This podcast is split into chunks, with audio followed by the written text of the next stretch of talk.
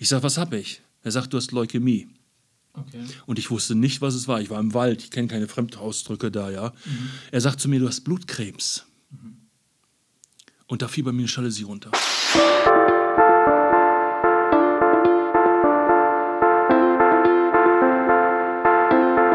Hallo und herzlich willkommen zu Die Macht der Worte, der Podcast. Authentisch, praktisch, gut. Und jetzt viel Spaß mit der neuen Folge.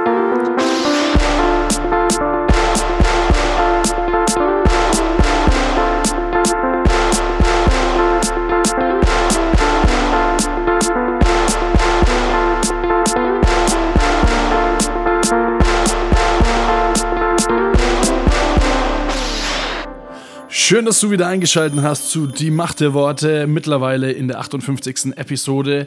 Wir sprechen heute bei Dein Wort weiter über die Bibel, äh, wie sie beeinflusst wurde und wie sie zustande gekommen ist. Dann Michael und Steve sprechen darüber, eigentlich über alles Mögliche ein bisschen. Ein bisschen äh, komische Prediger, ein bisschen komische Predigten von sich selber und so weiter. Dann haben wir bei Revolution Michael Stahl, der Bodyguard, der schon für Muhammad Ali und was weiß ich, wen nicht alles, Papst und so weiter, ähm, gearbeitet hat. Er spricht über Revolution, wie man vergibt und Liebe lebt in einer Beziehung und auch in der Beziehung unter Familie. Und dann Frank Breido kommt langsam zu dem Moment, wo es spannend wird, wie er gestorben ist. Dein Wort öffnet mir die Augen. Dein Wort ist Kraft. Dein Wort und meine Seele wird gesund. Dein Wort gibt Trost. Dein Wort ist ein Licht auf meinem Weg. Ja, die Wochen reden wir, Andreas, über die Bibel. Letzte Woche haben wir schon Cooles Buch, gell? ein sehr cooles Buch. Das ist das Beste, was es gibt. Bestseller sogar, glaube ich. Ja, das ist, weltweit. glaube ich, immer noch der Bestseller auf der Nummer 1. Also Harry Potter hat sich zwar durchaus angestrengt, aber ich glaube, Ja. die Bibel ist nach wie vor das am meist, zumindest verkaufte, ob gelesene Buch, muss man ja leider sagen, zumindest im westlichen Kulturkreis stehen sie wahrscheinlich häufiger eher rum, als dass sie gelesen werden. Das stimmt. Der, Solltet ihr ändern. der Wilhelm Bunz hat es auch probiert. Der ist mittlerweile auf seiner siebten Auflage von seinem Buch. Also er versucht jetzt quasi die, die Bibel einzuholen. Okay, also wenn ihr sie rauchen wollt, dann lest erstmal den Bibelraucher. Vielleicht wollt ihr sie danach nicht mehr rauchen.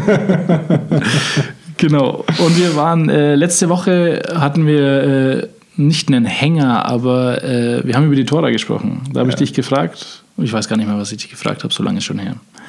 Ähm, aber aus was die Tora besteht. Genau, also ich habe dann vorsichtshalber, gebe ich ehrlich zu, dann doch nochmal, Wiki macht es möglich, nachgeschaut. Also die Tora ist tatsächlich zumindest im allgemeinen Sprachgebrauch sind die ersten fünf Bücher.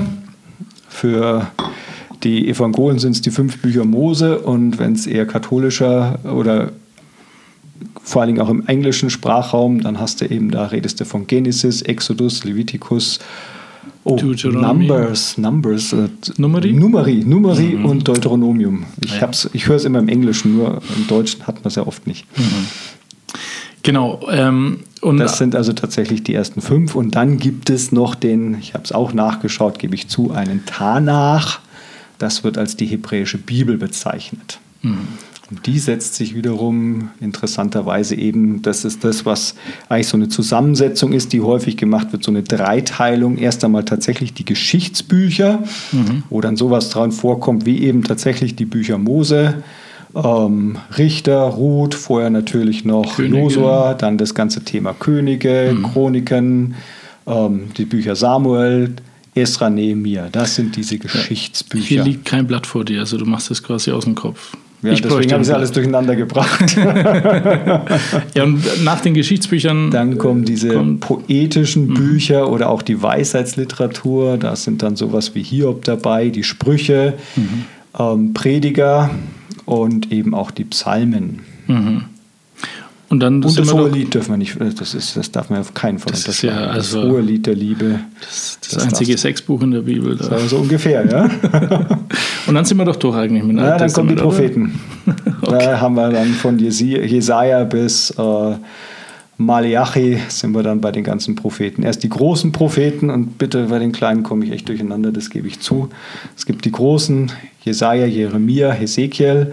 Daniel wird, glaube ich, oh, jetzt, hm, der wird, glaube ich, schon zu den kleinen Propheten gerechnet. Mhm. Obwohl es noch relativ viele Kapitel im Buch Daniel gibt. Und dann geht es weiter mit sowas wie die Geschichte Jona, die kennen vielleicht auch noch viele. Mhm. Aber dann so eigenwillige Namen wie Obadja oder Nahum, Zephania, das sind dann Bücher im Alten Testament. Bücher. Ferencia. Nee, nee, nee. Genau. Und dann sind wir eigentlich im Neuen Testament. Dann weißt du das letzte Buch im Alten Testament? Maleachi. Okay. Ich wollte nur mal schauen, ob du auch der Bibel kennst. Weißt du, was da auch interessant ist? Nein. Weil ich das jetzt öfter mal, bin ich immer gedacht, wieso, wieso sagen die im Amerikanischen oder im Englischen immer Maleachi 4? Im Deutschen gibt es irgendwie nur drei Kapitel. Die unterteilen das halt einfach anders. Und das Ja. ist mir immer wieder aufgefallen. Wenn du die Psalmen im Englischen liest und im Deutschen, dann musst du immer schauen, musst du plus oder minus eins rechnen. Denn wenn dann manchmal davor steht, ein Psalm Davids, dann ist das nämlich bei uns der erste Vers.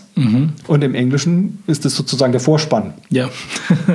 Und was ich total lustig fand, ich war dann auch mal mit Amerikanern zusammen und dann hat ein Deutscher drüber geredet, hat er so eine Kurzandacht gehalten, zwar auf Englisch, und dann sagte er halt das vierte Buch Mose, also the fourth book of Moses. Und alle, hast sofort gesehen, wer Engländer oder Amerikaner ist, die haben alle geguckt, wovon redet der, das gibt es gar nicht in der Bibel.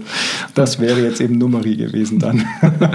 Es ist auch lustig, wenn man auf Missionsreise ist und quasi einen Bibelvers weitergibt und es quasi dann diese Verschiebung gibt und Genau. du dann was komplett anderes erzählst. Genau. Oder weitergibst. Also von daher, wenn ihr Bibelverse weitergeben wollt, also wirklich, dann schaut erst mal nach, wie es in diesem Sprach- oder Übersetzungskontext eigentlich tatsächlich durchnummeriert da ist. wurden schon einige Leben zerstört mit falschen Bibelversen.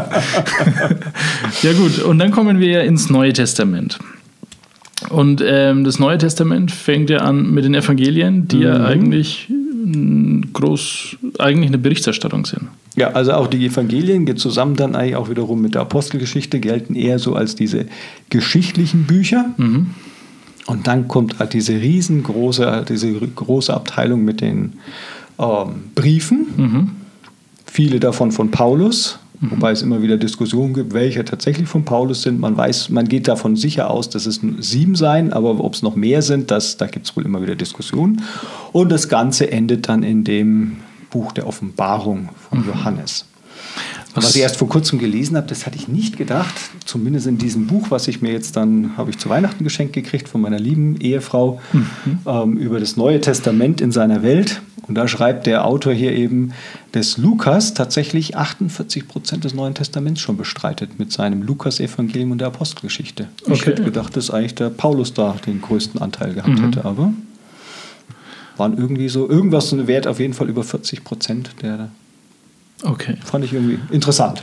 Das ist cool. Weißt du vielleicht ein bisschen was, wie das Neue Testament zusammengestellt wurde? Ich habe mal was gehört, ich weiß nicht, ob das stimmt. Auf Bibelschule habe ich gehört, es haben sich die großen geistigen Menschen, geistlichen Menschen, äh, zusammengefunden und hatten quasi alle Schriften auf den Tisch und dann kam ein Wind und hat. Also ich weiß ja, nicht, die Geschichte habe ich auch schon gehört, so nach dem Motto, alles auf dem Altar gelegen und ich weiß nicht, ob die dann aufgesammelt wurden, die runterfielen oder oben blieben. Ja. Es gibt da ja alle möglichen Geschichten, die sich um den Grad der Entstehung, also was das Alte Testament betrifft, ein bisschen weiß ich was, vom Neuen Testament weiß ich ein bisschen mehr.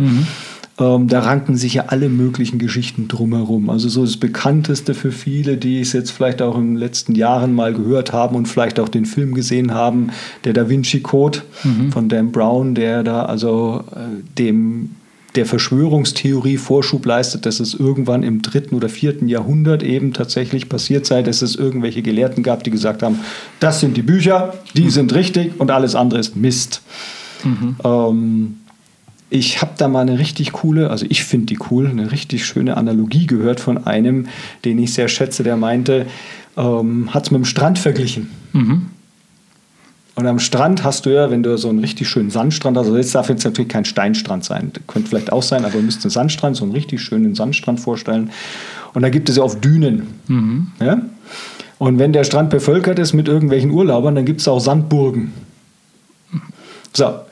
Und dieser Ansatz von Dan Brown ist eher der Sandburgenansatz. Da gab es irgendwelche Leute, die haben also genau jetzt dann da die Sandburg gebaut und vielleicht noch das Fähnchen reingesteckt und sagen, hier ist mein Reich. Und dann sitzen die kleinen Kinder drin und müssen jetzt das, diese Burg verteidigen. Okay.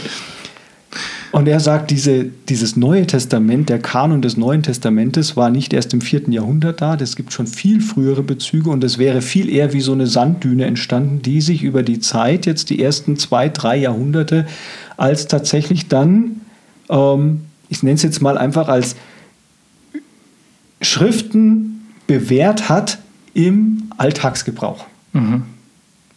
Die tatsächlich dazu geführt haben, dass Menschen verstanden haben, was Jesus eigentlich mit ihnen vorhat, was Jesus für sie getan hat, wozu Jesus überhaupt auf die Welt kam und wozu er gestorben ist und wozu er auferstanden ist. Und dieser Kanon, diese Kanonisierung entstand sozusagen mehr oder weniger natürlich.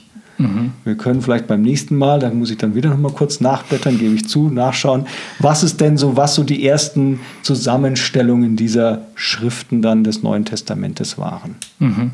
Manche Leute sagen ja, dass es, ähm, äh, also nicht Christen sagen das, dass ähm, das ja quasi erfunden wurde oder sowas und äh, quasi zu der damaligen politischen Situation gut gepasst hätte, diese Zusammenstellung.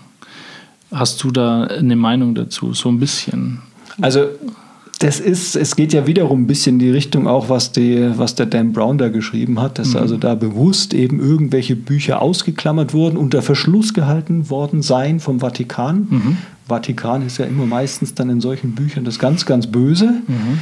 Liebe Leute, dem stimme ich überhaupt nicht zu, nur um das klarzustellen. Ähm, aber es stimmt halt einfach nicht. Mhm. Es ist zwar ein schönes Buch und ein gut zu lesendes Buch und der Film ist vielleicht auch interessant anzuschauen, aber es stimmt einfach nicht. Mhm.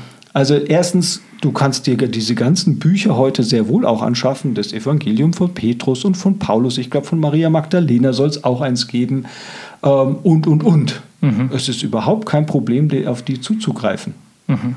Also insofern, da wird nichts unter Verschluss gehalten, irgendwo weggehalten oder sonst irgendwas. Und wie gesagt, es ist eben tatsächlich so ein populärer Ansatz zu sagen, äh, hat sich leider so ein bisschen durchgesetzt bei, in vielen Köpfen, zu sagen, das war irgendein Geheimklüngel, der diese Schriften jetzt aus politischen Absichten hier jetzt dann herausgehoben hat und gesagt hat, alles andere darf auf keinen Fall äh, verwendet werden, um eine eigene Machtbasis zu zementieren. Aber da gab es diese Zusammenstellung des Neuen Testamentes schon längst, als es mhm. um diese ganzen Konzile ging. Da war schon das gemeinsame Verständnis dafür da, was eigentlich tatsächlich im Neuen Testament sich bewährt. Und so kam der Kanon letztlich auch ins Neuen Testamentes zustande. Die Macht der Worte. Michael und Steve und ihre fünf Minuten. Also Steve, ohne jetzt da jemanden zu nahe treten zu wollen, aber manchmal denkt man sich schon, wen lassen sie denn da alles reden? Ja. In so christlichen Gottesdienst. Ja, ich glaube, das passiert auch nur bei unstrukturierten Gottesdiensten wie unseren, oder? Das kann sein, ja. ja. Also ich muss ehrlich sagen, am meisten, glaube ich, regen mich die Leute auf und das ist dann schon immer so Alarmzeichen, wenn die sagen, also ich mache es ganz kurz. die sind dann, das sind die, die immer am längsten brauchen. Ich mache es ganz kurz. Oder die, nee, nee, ich brauche kein Mikro. Kein Mensch versteht das. doch, doch, doch. Nein, nein, ich mache das ohne Mikro. Das gibt's auch, ne?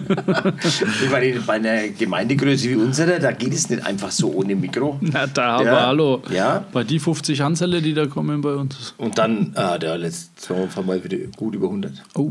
Hm, da war so Segnung. Ja. Von so einem äh, Kind. Jetzt ist doch super. Das war echt was ganz besonders Schönes. Ja. Ja, aber da haben wir schon mal drüber geredet. Das, das finde ich ein bisschen. Ja, oder die sagen, ich bin ja so aufgeregt, ich bin so aufgeregt, ich kann das nicht. Und das sind dann immer diese Leute, die am längsten reden. Mhm. Da hast du recht. Ähm, und manche von den Leuten, die dann sagen, sie machen es kurz, die, die haben wir ja auch schon mal besprochen mit Einhörner und, und Promille. Aber die erzählen dann zum Beispiel auch so Sachen von der Käseglocke, wo quasi unter der Käseglocke alter Käse liegt. Okay. Und wenn die Käseglocke wegkommt, dann stinkt's. Ja. Und dann fragst du dich, ja, wo ist denn jetzt da Gott? Ja. Das ist ja öfters mal so, finde ich, wenn Leute, ich finde es ja schön, dass man, man altes deutsches Wort, da sagt man immer Zeugnis, weil man etwas bezeugt von Gott, aber halt einfach ein Erlebnis mit Gott erzählt. Und ab und zu fragt man danach, weil das ist ja was, was einem ermutigt und mhm. wo man sagt, hey, wow, Gott ist real. Und manchmal erzählen Leute irgendeine ewig lange Geschichte, wer wo wann ins Auto steigt und wieder aussteigt und wohin und was. und irgendwann ist die Geschichte zu Ende und du denkst dir, was in aller Welt hat das jetzt mit Gott zu tun? Also wo wird da Gott die Ehre gegeben oder sonst was? Die, man, die haben einfach das Bedürfnis, jetzt irgendwie irgendwas von ihrem Leben zu erzählen. Ja. Klar ist irgendwas Positives, kann immer Gott sein, aber man müsste es wenigstens dazu sagen. Das, das stimmt. Ja, manche machen ja auch ein paar Witze von vorne. So, der Ja. Beste war, und er ist wirklich gut, du, da beten wir auf Teufel komm raus. Das stimmt, ja. Der ist wirklich gut. Oder ich habe mal einen guten gebracht, das ist jetzt Eigenlob, aber äh, da habe ich quasi an die Christen, also Christus-Nachfolger, Und, und an die Christussen. ja, genau, das ist gut. Und da habe ich auch ein paar Lacher kassiert. Also daher, apropos Lacher, da manche, äh, die haben ja auch besondere Lacher in der Gemeinde. Ne? Da, Michi, kennst du aber? Für alle, die äh, vielleicht mal kennen äh, aus unserer Gemeinde, können ja mal mitraten. Und es war kein Tier. Das war geil.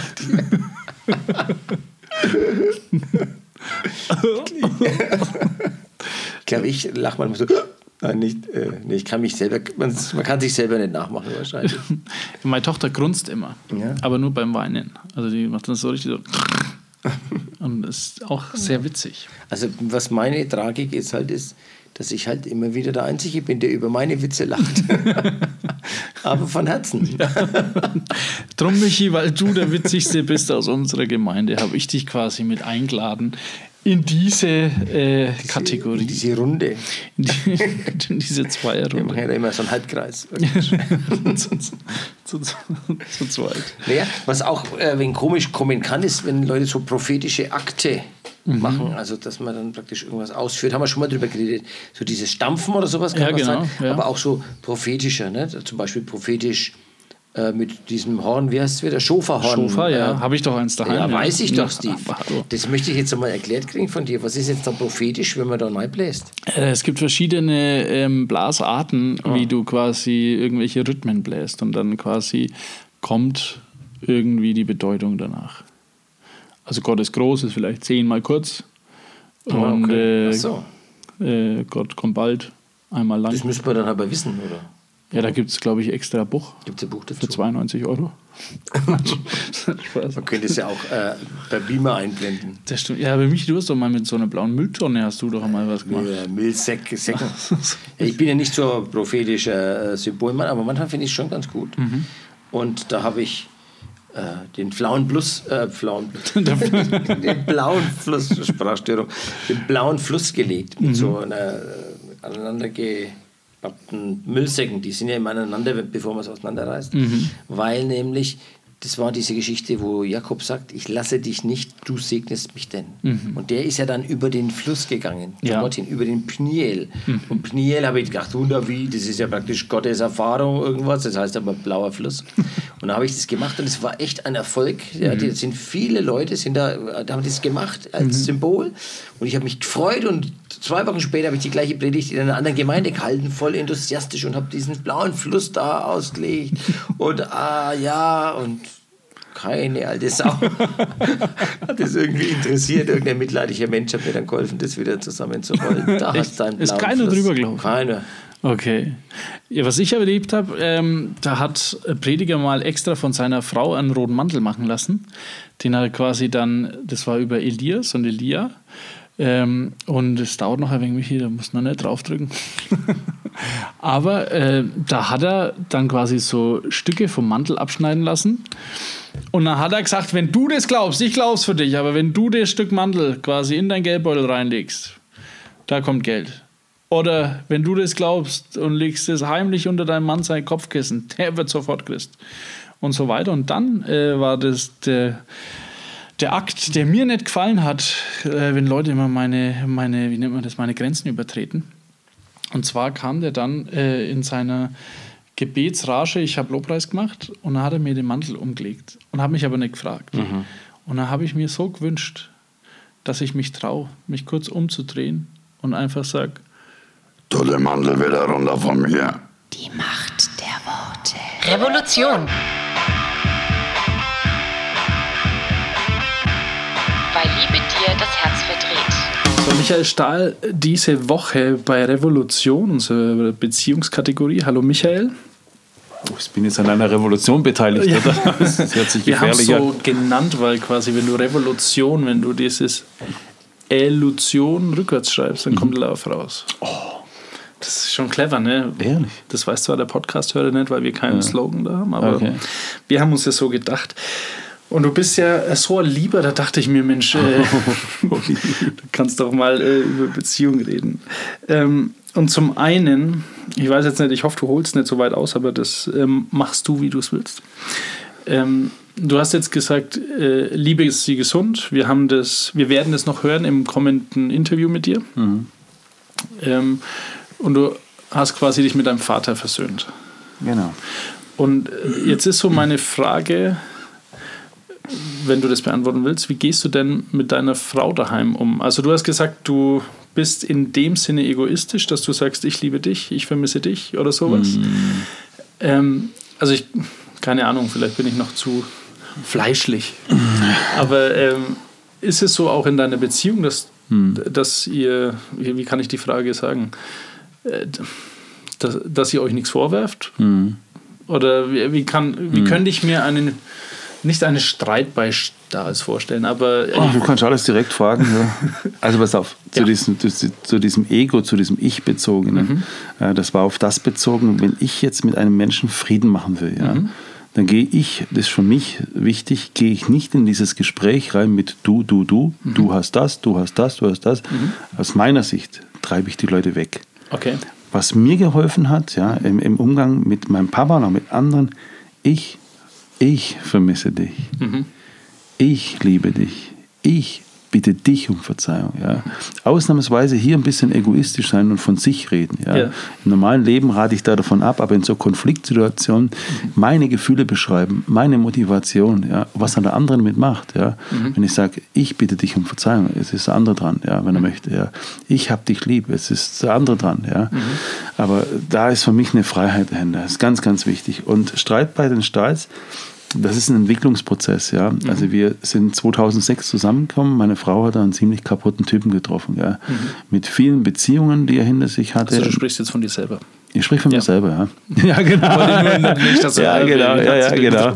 Ja, stimmt. Und ähm, die Versöhnung mit meinem Papa war ähm, Ende 2007, ja, ja genau. Und ähm, das war natürlich ein unfassbarer Prozess für uns. Ja. Da hat meine Frau diesen schweren Autounfall gehabt. Ähm, ihr Körper war übersät ja, mit, mit, mit, Narben. Ja. Und äh, da gab es immer wieder Konflikte. Ja. Äh, Da ging es um Vergebung und bei mir geht es auch um das Thema Minderwertigkeit. Und da kam auch das Thema Eifersucht. Ja. Meine Frau nicht, aber ich. Ja. Weil äh, wenn du deinen Wert nicht kennst. Ja. Ja. Ich war dann schon einer, der gefragt hat, ja, mit wem warst du schon zusammen? Ja. Und ähm, dann vergleicht man sich. Ich, ich muss auch ehrlich gestehen, ich weiß gar nicht, ob, ob das so gut ist, aber ich sage es trotzdem. Ähm, als ich so vor vielen Jahren anfing, Vorträge zu halten und die Leute haben uns da eingeladen und da und dann habe ich mitbekommen, da gibt es einen tollen Sprecher und da, und besonders die Männer, die habe ich mir ganz genau so angehört und dann ich, boah, echt, der redet besser, der sieht besser aus, ja. Äh, das ist, sage ich jetzt mal, fast alles weg. Das ist wirklich so. Gell? Aber so in dieser ersten Zeit, ja, ähm, so in dieser Wende mit meinem Papa, in dieser Versöhnung, wo, wo ich auch mit meiner Frau frisch zusammen war, ja, da war das bestimmt auch nicht einfach für meine Frau, ja, weil zum Beispiel als Kind, als Jugendlicher immer Probleme gehabt mit meinen Klamotten. Ja. Ja, ich, wenn ich irgendwo eingeladen war und auf einer Hochzeit und ich hatte nie die passenden Klamotten. Ja. Also war immer so, so ein Vergleichen, die anderen sind toller und so. Mein Vater hat mich sehr oft mit anderen verglichen. Ja. Okay. Ja, und das brachte ich mit in die Ehe hinein. Und ich denke, das war für meine Frau nicht einfach. Ja. Ja, Es, es war nicht immer so, aber immer wieder gab es solche Momente, wo auch Eifersucht, Minderwertigkeit, ähm, Unversöhntheit und wo ich auch getriggert wurde, was einfach meine Kindheit und meine Jugendzeit ähm, betraf. Okay, und ähm, das heißt dann, äh, ja, ihr, ihr werdet ja wahrscheinlich Konflikte haben, ihr seid ja beide Menschen. Ja. Und dann äh, sprecht ihr quasi oft in der Ich-Form, oder? So ist doch das Einmaleins der guten Streiterei. Ja. Ähm, also äh, meine Oma hat mich eins gelehrt und das kriegen wir, sage ich mal, zu 99 Prozent hin, geh nie im Streit ins Bett. Okay. Das äh, lass die Sonne nicht über deinen Zorn untergehen und Mhm. äh, ganz, ganz wichtig. Und das hat uns aber auch der Unfall gelehrt. Das Mhm. hat auch mein Herzinfarkt äh, uns gelehrt. Ähm, aber ähm, weißt du, ich spreche in meinen Vorträgen manchmal über Familie, ja, Mhm. über, über Wertschätzung. Ich- Es gibt Momente, da wertschätze ich nicht meine Frau. Mhm. Ja. Äh, Ich spreche über Erziehung, über tolle Papas. Ja. Ich bin für meinen Sohn, besonders für meinen Sohn, sehr oft ein miserabler Vater gewesen. Ja.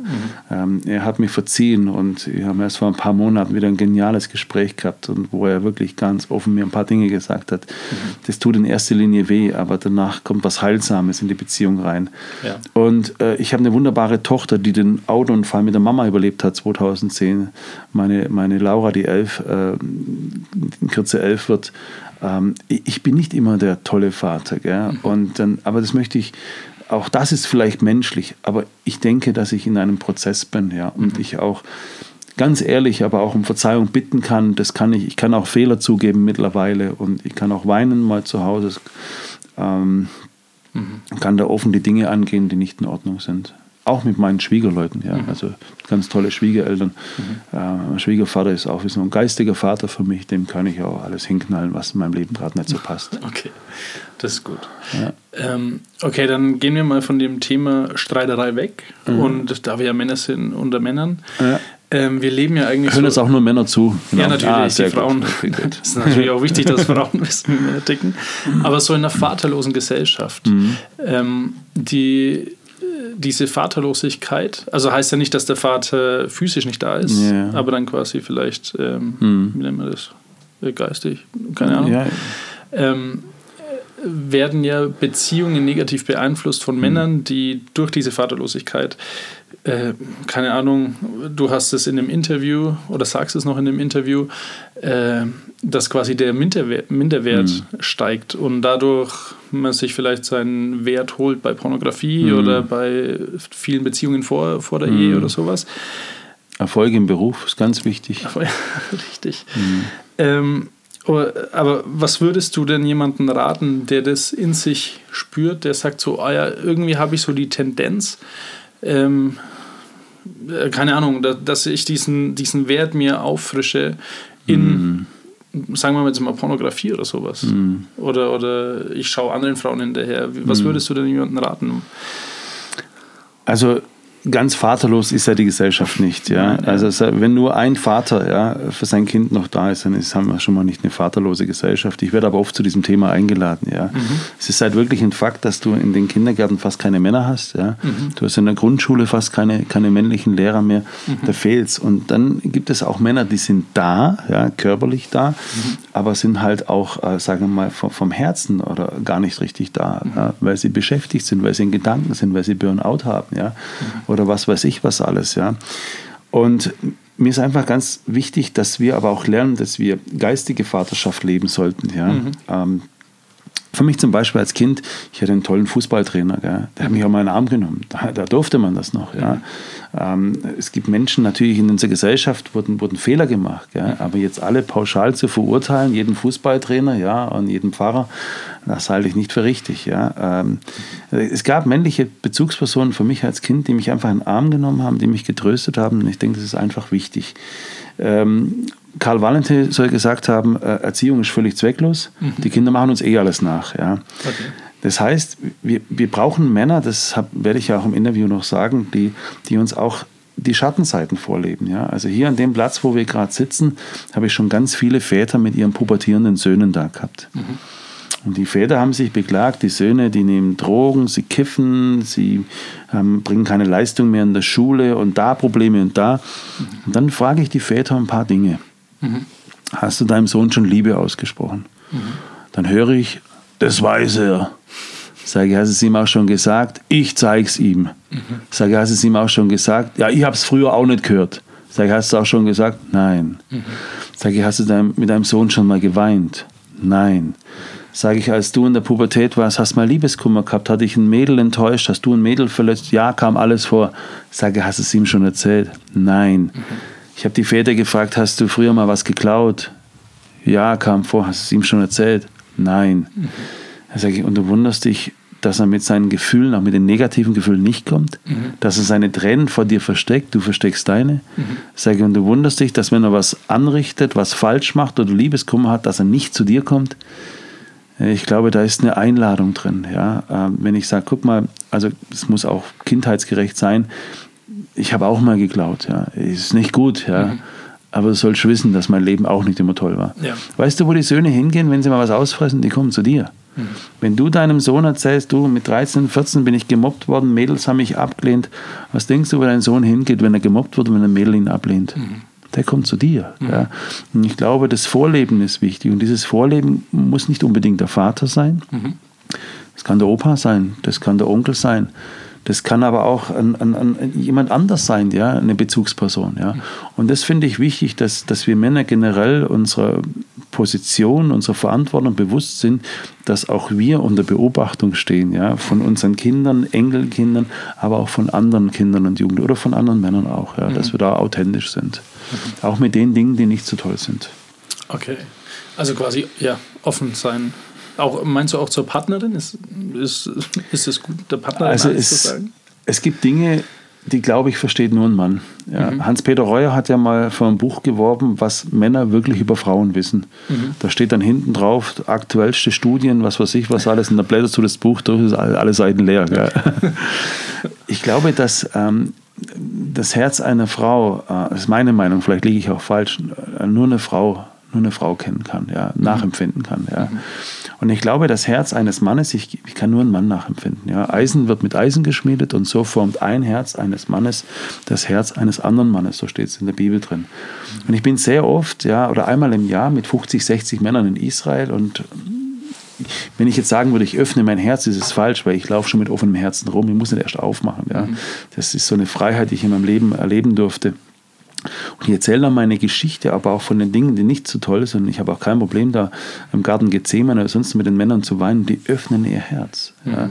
Und ich weiß nicht, ob jede Frau das versteht, was in einem Mann manchmal in seinem Herzen vor sich geht. Und was mich auch noch bewegt, ähm, Jesus wurde an der Taufe gelobt. Mhm. Dies ist mein geliebter Sohn, an dem ich wohlgefallen habe. Das heißt auf Deutsch, bist du ein toller Kerl. Mhm. Mann, habe ich dich lieb, du. Mhm. Ja, und das brauchen wir alle. Alle Männer brauchen das. Aber auch jedes Mädel braucht diese Wertschätzung. Du bist geliebt, du bist wunderbar, du bist wunderschön. Ja. Und das brauchst ja. Und ich merke, dass das Lob eines Vaters etwas ganz Besonderes ist. Ja. Von meinem Vater blieb das aus, aber ich hatte einen Onkel, der wie ähm, auch ein Stück weit ein Vater für mich war. Mhm. Aber komischerweise, der war Jahrgang 30, der konnte mir auch keine Liebe aussprechen. Okay. Die konnte mir aber am letzten Tag seines Lebens aussprechen. Ja. Da mhm. hat er mir dreimal gesagt, dass er mich lieb hat. Ja. Okay. Und das hinterlässt Spuren, aber auch Sätze, die wir nie hören. Wenn wir nie hören, du bist geliebt, du bist wunderbar, du bist wertvoll, mhm. diese Sätze haben auch Macht. Mhm. Die unausgesprochenen. Die unausgesprochenen Sätze haben Macht. Meinst du, dass äh, meine Partnerin, wenn sie mir Liebe zuspricht, ja. dass das so viel Kraft hat wie die eines Mannes bzw. Vaters? Mhm. Du sprichst jetzt halt mit einem Menschen, der 37 Jahre ohne diese großartige Vaterliebe, ohne Versöhnung herumgelaufen ist. Und du sprichst mit einem Mann, der sehr oft im Gefängnis ist, beruflich, ja. ja. Äh, und mit vielen Gangs zu tun hat und mit vielen Männern, die ihr Herz geöffnet haben. Und manchmal kriegt man vielleicht auch eine falsche Brille dann zu den Sachen, ja. Mhm. Aber ich, die Frau ist, äh, ist, ist, ist, Mann und Frau sind ja eins, ja, und, und, und sie ist auch ein Stück weit die Rückendeckung, also so darf ich das erleben, die Rückendeckung, ja, meine Frau macht zum Beispiel zu Hause, sie betet für uns, sie, sie, sie macht die Wohnung, ja, sie arbeitet bei mir in der Firma mit, äh, sie, sie macht die Steuererklärung, alles, sie hält mir dort den Rücken frei, ja. Aber es gibt ein paar bestimmte Themen, da versteht sie mich nicht, ja, mhm. denke ich, ja. Mhm die kann ich zum Beispiel nur mit einem Freund sprechen, ja? Oder, ja. oder mit meinem Schwiegervater, der auch wie ein Freund ist. Ja? Wir ticken ähnlich irgendwo. Ja? Auch so ein verrückter Kerl, der viel in seinem Leben durch hat, der für Jesus brennt, ja. Und der nicht unbedingt mit frommen Sprüchen kommt, äh, aber der kennt das Leben. Mein Schwiegervater hat mal einen schweren Autounfall gehabt, wo er schuldig war, war mal drogensüchtig in jungen Jahren. Der kennt das Leben. Mhm. Und ich merke, ich brauche für manche Themen brauche ich einen Mann. Mhm. Ja. Ja, und manche Männer brauchen nicht ihre Frau, sondern die brauchen zum Beispiel mich, ja, mhm. um, um mit, über diese Themen mit mir zu sprechen. Ja. ja. ja. Ich, ich, ich, weiß nicht. Guck mal, meine Tochter, wenn die jetzt eines Tages zu mir kommt und sagt, du Papa, ich, ich kriege meine Tage, wie wird es sein? Sie, das ist super, aber keine Ahnung, wie soll das sein? Ja, oder wenn sie sagt, du, wie ist das, wenn ich mich als Mädel jetzt in einen Jungen verliebe, wie fühlt sich das an? Sie, pff, keine Ahnung. Ja. ähm, und ich glaube, es gibt äh, Themen, die sollten Frauen mit Frauen besprechen. Wenn ich zum Beispiel Schulprojekte habe oder, oder, oder keine reine Männerveranstaltung, dann nehme ich oft meine Kollegin mit. Ja? Und da gibt es manchmal Situationen, dass die Leute sich öffnen, über Missbrauch und Vergewaltigung sprechen. Und da muss eine Frau mit denen reden. Das, das, das, das, das würde nicht passen, das wäre zu unsensibel. Und da ist gut, wenn eine Frau dabei ist. Ja. Und ich sage immer zu meiner Kollegin, wenn wir einen Männervortrag machen, geh nicht mit in den Saal hinein. Ja. Wenn wir zum Beispiel mit 50, 60 Männern in Israel sind und wenn nur eine Frau dabei wäre, ja, die Männer würden, die wären anders, da bin ich mir sicher. Ja. Und so in diesem geschützten Rahmen, nur Männer unter sich, da ist auch eine Freiheit dahinter. Okay. Gut, wir sind hier am Ende. Danke für das Wir Special. sind am Ende. Bei dieser Revolution. Es geht erst los. Ja, genau. Tatsächlich. Ja. Danke, Michael Stahl. ja, sehr gerne. Die Macht. Aus der Sicht, aus, aus der Sicht, Aus der Sicht und mit den Worten von aus der Sicht und mit den Worten von Frank Breido, Frank W. Breido bei mir, Frank W. Breido. Äh, hi Frank. Hallo. Schön, dass du da bist. Es macht sehr sehr viel Spaß mit dir. Muss ich sagen, ich glaube, wir sind jetzt schon in der vierten oder fünften Woche, ich weiß es gar nicht. Du hast mir vor dem Gespräch erzählt, du kannst was, zwei, eineinhalb Stunden durchballern mit Geschichten und Erzählungen. Ich habe gesagt, die Geschichte im Kurzen ist so lang, ich kann auch noch länger. Okay. Aber man kann dich fragen, wenn, wenn du quasi äh, wo dein Zeugnis geben willst oder Ja. auch predigen, oder? Du predigst auch oder Ja, erzählst ich, du nur ich Geschichten? bin seit 27 Jahren unterwegs. okay. Ja. Ähm, genau, wie, wie alt warst du denn, wie du diese äh, Grippe bekommen hast? 27. Ah ja, das ist ja. Und jetzt bin ich 27 Jahre Das unterwegs. ist doch Wahnsinn, das ist doch fast Ich sage immer, mit sech- ne, 26 war ich. Mit 26 bin ich gestorben, mit 36 ausgezogen Okay. und heute bin ich 27. okay. Und wenn ihr alle drei Zahlen zusammenzählt, dann komme ich vorbei. Okay, äh, und du hast auch uns versprochen, dass es diese Woche FSK 18 wird. Ja, FSK 18. Also quasi blutig. Oh, blutig, ja. Dann erzähl doch mal, wie aus einer Grippe irgendwie was Blutiges passieren kann. Du kannst an der Grippe sterben. Kennst du keine Männergrippe? Nee. Das Ja, ist doch, tödlich. Das ist tödlich. Du lachst. Ja, Frag mal deine Mutter, die wird dir bestätigen, das ist gefährlich. Nein, es war so, äh, ich wurde krank, bekam eine Grippe. Wir waren eine Woche zusammen tagsüber. Mhm. Nach äh, Weihnachten, die erste Woche haben wir Ferien. Wir haben auch mal Ferien da oben im Norden. Nicht so oft wie ihr, aber. Und da waren wir zusammen, haben wir gefrühstückt, uns getroffen zum Frühstück und dann kam ich mit einer Grippe. Nase läuft. Es war untypisch. Grippe hatten wir eigentlich, weil wir auch immer draußen waren, sehr, sehr selten. Und sonst waren alles, was so an Krankheiten passiert. Ein Junge sagte, früher war es angenehmer, wenn man eine Grippe hatte, konnte man eine Woche zu Hause bleiben. Heute betest du das wieder morgen hin.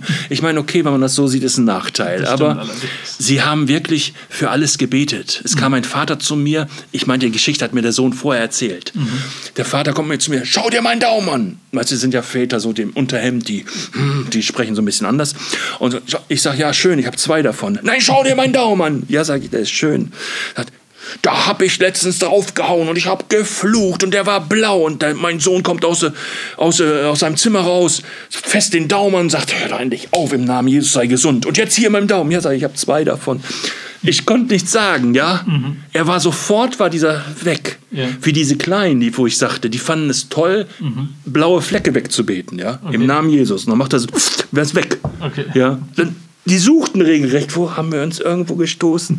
Irgendwo. Das war, sie gingen damit um. Sie fingen aber dann auch an zu beten, länger zu beten. Sie liebten es, nicht mehr irgendwie äh, eine Party die Nacht durchzumachen, ja, sondern sie fingen an, die Nacht durchzubeten. Sie gingen ins Krankenhaus, Okay. um zu beten, weil sie hörten von einem Jungen, der kriegte jede Stunde einen epileptischen Anfall. Okay. Dann haben sie gelesen in der Bibel, dass natürlich auch noch falsch gelesen, dass dieser nur durch Fasten und Beten geht. Ja, ich meine, die Bibel meint den Unglauben, nicht der Geist, aber die dachten den Geist. Also haben sie gefastet gebetet. Wie haben die, wir denn gefastet gebetet? Wir saßen und haben dann überlegt, was man alles essen könnte. Wir haben es nachher gerochen. Und dann haben wir wirklich eine Woche durchgezogen. Und dann sind wir hin in die Klinik.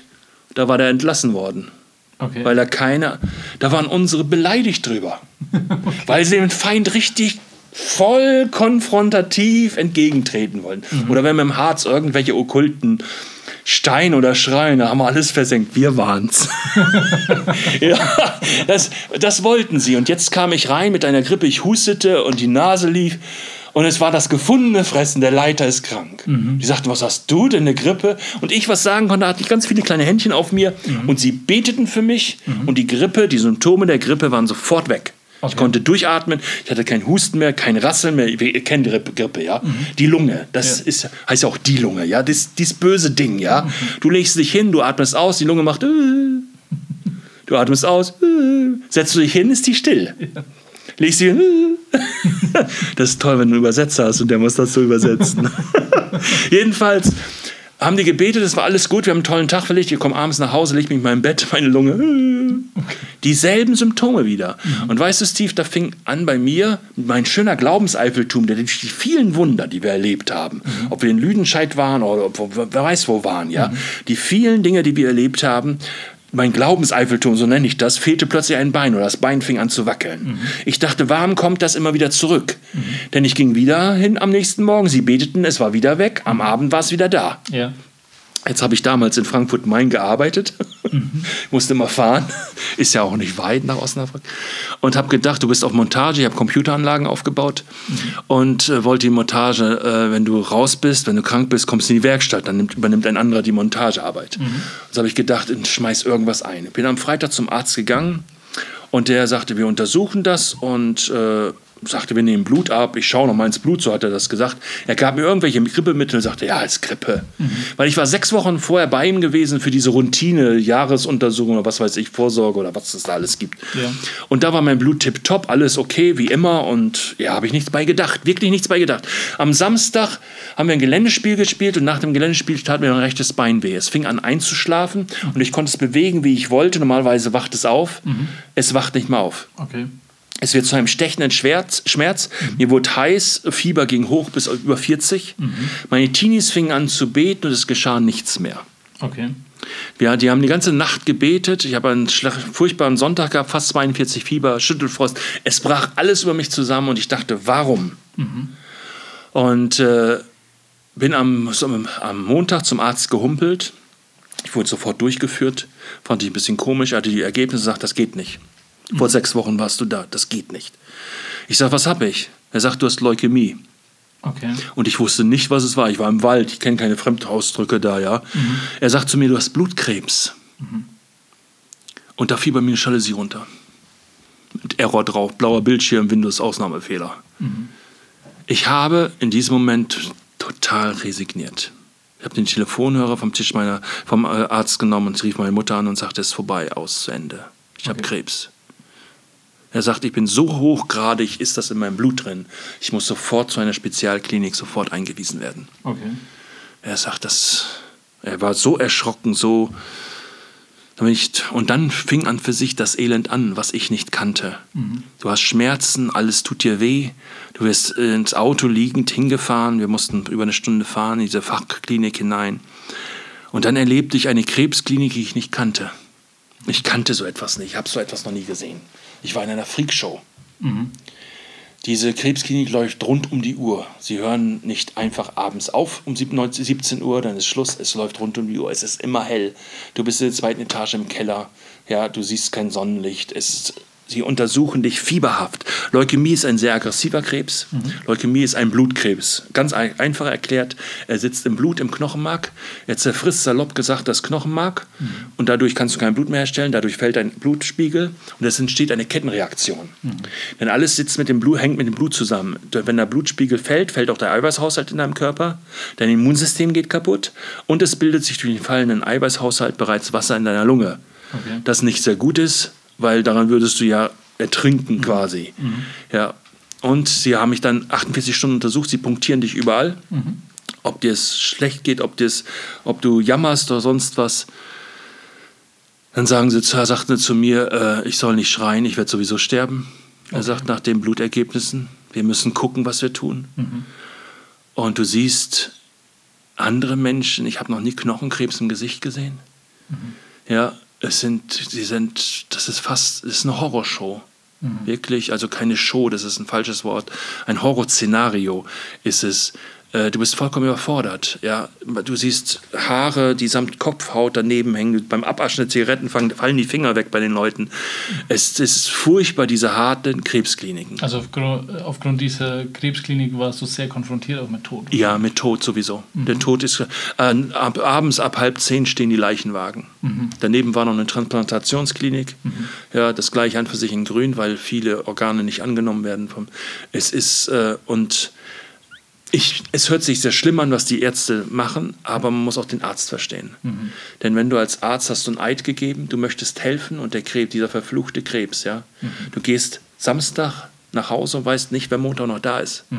Ja, Krankenschwesterin sagt, man macht maximal drei Jahre. Okay. Diejenigen, die zehn Jahre sind, sagen, wir sind von uns aus, wir sind kaputt. Ja, weil immer diese Konfrontation. Und ein Schlag schlimmer ist noch Kinderkrebsklinik. Ja, das ist wohl, ja, die haben gleich eine Psychiatrie für die Eltern daneben gebaut. Das erlebte ich jetzt alles. Es ging immer rundrum und nach 48 Stunden stellten sie, schoben sie mich in mein Zimmer hinein. Sie sagten, Frank, du hast kein eigenes Blutsystem mehr, wir werden Schläuche setzen, sie schneiden dann rechts und links in deine Halsschlagader hinein, ohne großartige Betäubung. Ja, schieben Schläuche auf Monitor, nicht in den Kopf, dann bist du tot, aber durch, durch bis vor die Herzkammer, nicht durchs Herz. Und dann läuft dort erstmal nonstop Blut hinein. Okay. Ja, unglaublich, wie viel Blut du brauchst, um erstmal am Leben zu bleiben. Dann wollten sie abends mein Bein abnehmen, weil es nicht durchblutet. Und äh, sie sagten, es ist akute Leukämie im Endstadium, maximal dreieinhalb Wochen, dann bin ich tot. Sie werden daraus vier Wochen versuchen zu machen. Ja, das ist, dass du kriegst alles. Wenn du Kohle haben willst, kriegst du ein halbes Hähnchen, kriegst alles auf den Stationen. Ja. Sie versuchen es so Schön. sie, ja, so gut zu machen, wie sie es können, ja, wie es irgendwie möglich ist, ja. Vielleicht machen sie fünf Wochen draus, ja. Sie sind keine, sagen nicht, Mensch, wir schaffen das, dass du die nächsten 20 Jahre lebst. Und damit bi- bist du konfrontiert und du hast nur Panik. Meine Mutter kam dann in diese Klinik hinein. Sie arbeitete ja noch in Osnabrück. Sie fuhr und wurde begrüßt dann von dem Arzt, der auf einem Flur sie traf. Und sie fand es sehr komisch, dass der Arzt sagte, sie soll hineingehen und mit mir sprechen. Ich würde vollkommen apathisch sein. Ich sollte mich beruhigen, denn das Blut und diese äh, Medikamente, die sie reinfüllen, wenn du zu hohen Blutdruck hast, läuft das raus. Okay. Das drückt, der, damals drückt es raus. Sie haben dann angefangen mit Überdruck, dass das äh, gegen den Blutdruck angeht. Äh, das fand sie komisch und sie kam in mein Zimmer hinein und sie sagte, Angst lag in diesem Zimmer. Sie ist eine Frau, die das Wort Gottes kennt und kennt auch die Situationen. Und sie sagte, das war sehr komisch, denn die anderen drei Patienten waren gestandene Männer, äh, um die 50, die waren wie verängstigte Kinder unter ihren Bettdecken. Und sie sprach mich an, ich reagierte überhaupt nicht, ich war vollkommen klar eigentlich. Sie packte mich, sie schüttelte mich und sagte, Frank, was passiert hier? Und ich sagte, Mutti, wenn ich meine Augen schließe, sehe ich Satan leibhaftig vor meinem Bett stehen. Und er lacht mich aus und sagt, du wirst sterben für das, was du getan hast. Er sagte zu mir, mir ist vollkommen egal, dass du in den Himmel gehst, aber du stirbst. Okay. Was tust du? Ich wusste nicht, was zu tun ist. Meine Mutter reagierte sofort und sagte im Namen Jesus, Satan ist nicht dein Reich, du gehst. Interessant war für die Ärzte, die jetzt reinkamen, dass die Atmosphäre sich komplett änderte. Ja. Da sagte ein Arzt allen Ernstes, man hat das an, den Eindruck, als wenn hier zwei Mächte um das Leben ihres Sohnes kämpfen. Eine Macht kennen wir, das ist die schlechte. Es stirbt hier keiner gut. Ja. Ich dachte, was ist das für, für eine Sache vom Arzt? Aber vielleicht deine erste Frage noch, da habe ich gerade den Gedanken, darauf sollte ich zurückkommen. Warum ist das passiert? Warum bin ich in ein Loch der Resignation gefallen, wo ich so viel Wunder erlebt habe? Ja, du hast vorhin schon gesagt, ein Mitläufer. Ich war ein Mitläufer meiner eigenen Teenager. Eine ganz gefährliche Sache. Du hast vielleicht ein Lobpreis, ein Lobpreisteam oder was und es, wow, es klappt alles und funktioniert. Du hast einen Hauskreis, der so blüht und merkst nicht, dass du selber leer bist. Dass du vergisst, dich selber an für sich zu füllen. Ja. Du ziehst an für sich nur deine Energie aus denen heraus, weil die anderen so begeistert sind. Und läufst quasi wie so ein Güterzug. Du wirst mitgerissen, aber merkst gar nicht, dass du gar nicht auf den Zug drauf bist. Und das war die Situation bei mir. Wenn das Wort Gottes in mir lebendig ist, sagt Johannes 15, Vers 7. Das bedeutet, was bedeutet lebendig? Lebendig bedeutet, ich weiß, es um, damit umzugehen. Ja, ich sage immer so, die Hausfrau weiß, lebendig geworden ist die Waschmaschine. Ja, ich studiere erstmal, ja, was mache ich damit? So viel Zahlen, dann wird auch noch im Kreis geschrieben, ich meine, die neuen kannst du runter. Aber verstehst du, ich kann nicht damit umgehen. Ja. Das Auto, ja, als ich damals anfing mit dem Auto, hat mein Fahrlehrer gesagt, okay, jetzt haben wir diesen sprunghafte Fahren, sind wir, jetzt sind wir langsam im Gleitflug übergegangen. Mhm. Weil mit der Kupplung, das hopste vor sich hin mein Auto. Ja, okay. heutzutage denkst du gar nicht drüber nach. Mhm. Ja, du fährst und kannst wahrscheinlich nicht mal sagen, ob du bei Rot oder bei Grün gefahren bist. Ja, ja du bist einfach angekommen. Mhm. Ja, das bedeutet, wenn etwas in Fleisch und Blut übergeht, das soll das Wort Gottes. Daraus sollen wir uns ernähren. Es soll wirklich, wir sollen nicht fragen, wenn du plötzlich krank bist, was sagt Gott dazu? Ja. Das ist zu spät. Ja, ja oder äh, ich mache das und das oder die, die Situation in meinem Leben kommt, was sagt Gott denn dazu? Ja? Oh, sagt Gott denn nicht in seinem Wort, ich soll arm wie eine Kirchenmaus sein? Nein, das kommt nicht aus der Bibel, ja? Mhm. Das ist, ja, äh, ja. Und alles diese Sachen, ja? Mhm. Wir wissen nicht, und wenn es eine Liebesbeziehung ist mit Jesus, ja. dann will ich alles von ihm wissen. Ich habe ja jetzt geheiratet, ja? Das ist eine Liebesbeziehung. Ich will alles von ihr wissen, mhm. ja? Und bis jetzt haben wir noch nicht aufgehört zu reden. Ja, es ist immer noch was da und immer noch äh, Verstehst du? Ich versuche, wenn ich jemanden kennenlerne und ich möchte ihn wirklich gut kennenlernen, dann muss ich Zeit mit ihm investieren. Mhm. Ja, äh, wenn wir uns jedes Jahr einmal sehen, ja, ist gut. Hallo Steve, hallo Frank, ja, war schön. Ja, ja verstehst du? Aber wenn es eine intensive äh, Beziehung sein soll, eine Freundschaft entstehen soll, mhm. dann muss ich Zeit investieren und muss auch etwas in diese Freundschaft investieren. Und ich glaube, das ist mein Fehler gewesen. Ich okay. habe viel gearbeitet. Okay, man könnte es schön reden, ja. Mhm. Aber es war nicht lebendig in mir. Ja. Ich war nicht überzeugt davon, dass Gott etwas tut durch mich. Mhm. Und deswegen bin ich an diesem Weg, wird ein Grund gewesen sein, mhm. ja, dieser Weg, diesen Weg zu gehen. Die Macht der Worte. Vielen Dank fürs Zuhören. Folge uns auf Instagram, Spotify, YouTube und Facebook. Wenn dir diese Folge gefallen hat, abonniere unseren Kanal und wir freuen uns über 5 Sterne bei iTunes. Wenn du Fragen, Anregungen oder Verbesserungsvorschläge hast, kontaktiere uns unter die Macht der Worte at mail.de. Wir hören uns nächste Woche wieder.